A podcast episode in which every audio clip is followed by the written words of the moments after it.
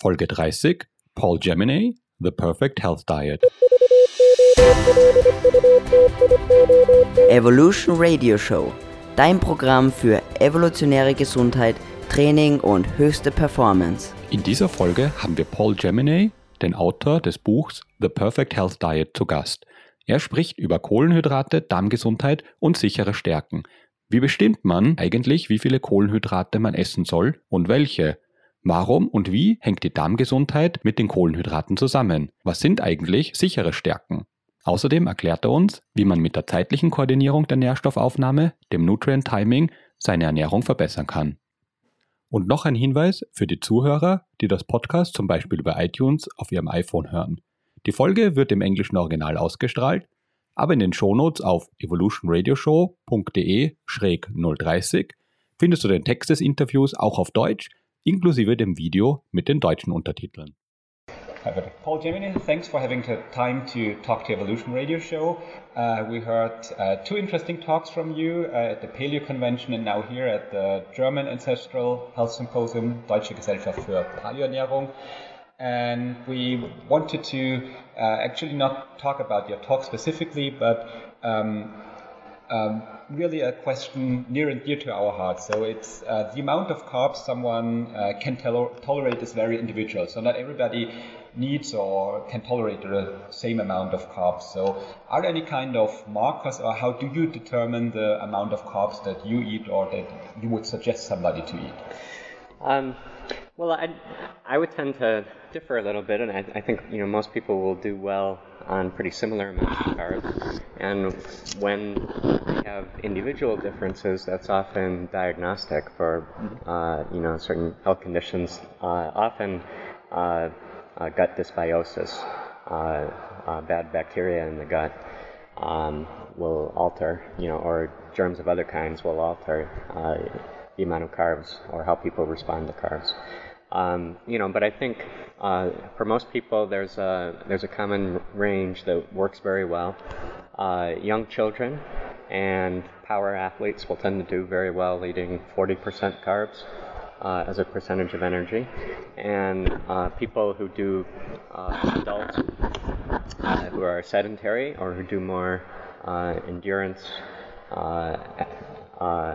activity will tend to do well on 30% carbs.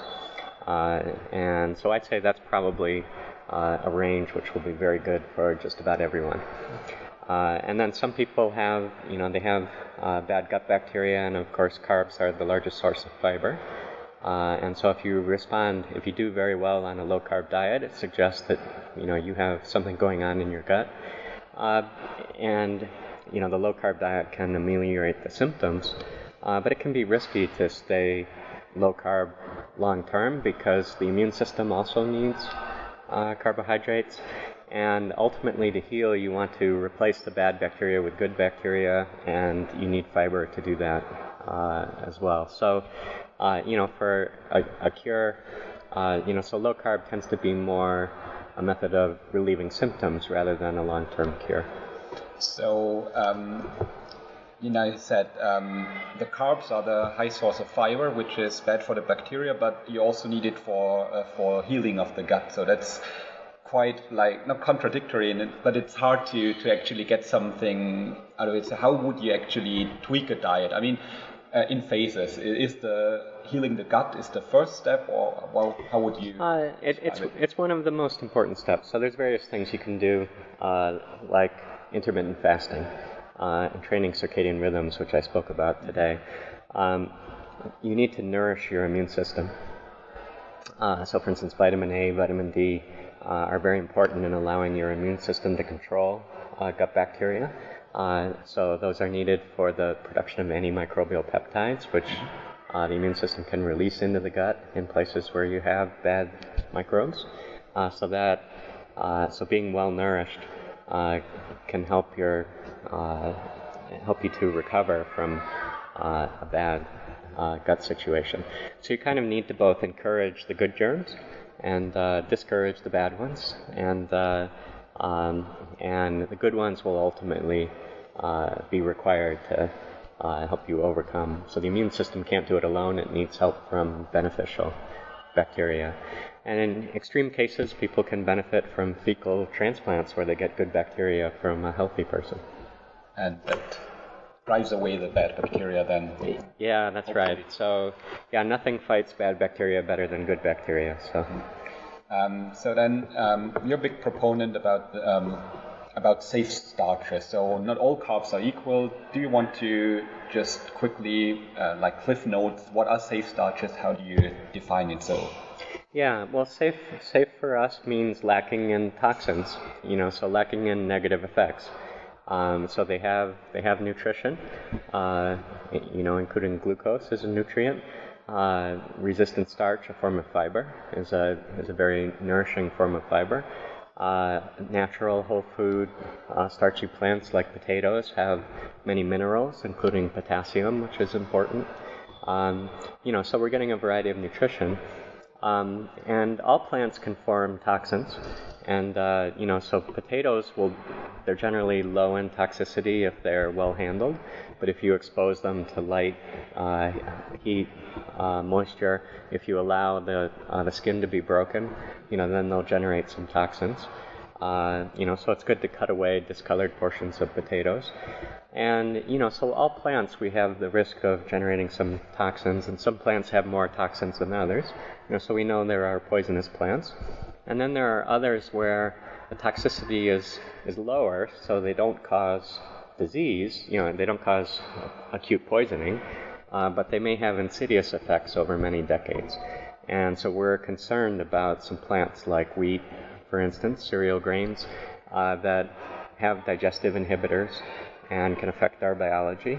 And, uh, you know, we're concerned that there may be insidious negative effects over the course of a lifetime uh, from consuming these. So we recommend against uh, certain foods that have known uh, low levels of toxins, not enough to cause uh, immediate poisoning, but potentially risky over the course of a lifespan. Um, so, uh, what we call safe starches are starches, you know, all of them have some toxins in their raw state, uh, but in some plants the toxins are all destroyed during cooking. And uh, white rice is one of those, uh, potatoes, uh, low in toxicity if they were well handled, uh, and a number of others. So, that's what we mean by safe starches. Okay, thanks. And um, another big topic is uh, often um, nutrient timing, or in this case, specific, specifically carb timing. Is there uh, some evidence to it that you know don't eat carbs in the evening, or just eat carbs in the evening and not uh, before lunch? Or um, is there any evidence for it, or what can you tell us? Well, I, w- I would generally recommend eating balanced meals. Um, so every meal should contain uh, some carbohydrates. Um, uh, there's there's some evidence that if you slightly tweak carbohydrates toward the evening, uh, then you'll you may sleep better. Um, if you slightly tweak protein toward the morning, uh, then you may do better. And the reason for that is that protein we don't store, and so the levels are highest after we've eaten, and then they're lowest after the overnight fast. And if you eat uh, more protein for breakfast, then you'll even out protein levels in the body over the course of the day, and that might be advantageous. Um, but those are just like tweaks, you know. So most healthy people will have enough protein, enough carbohydrates if you're eating well to see them through 24 hours, even if you have a long overnight fast. And uh, so you don't really need to optimize that uh, too strongly. Um, I think it's a very bad idea to eat at night. So you should do all of your eating in the daytime. The afternoon is the best time to eat. Uh, so you should try to get most calories in the afternoon. You know, so have a large midday meal and uh, snack in the afternoon, and have a smaller supper in the early evening. So um, you have a book, The Perfect uh, Health Diet, Yeah. um, currently only in English.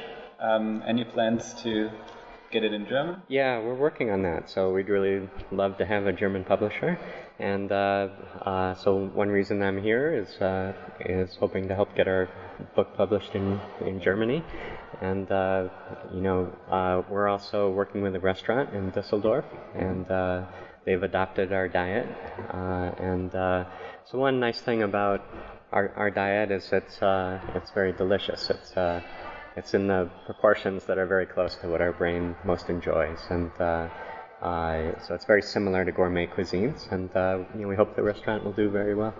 Great, and uh, you also have a blog where you constantly and tirelessly blog. Uh, so where can people find you online? Yeah, that's at perfecthealthdiet.com. So the same address as our book. Okay, perfect. So we will put all those links in the show notes. Paul Jaminet, thanks again for talking to us. Uh, thank you very much. Thank you. Bye. Bye.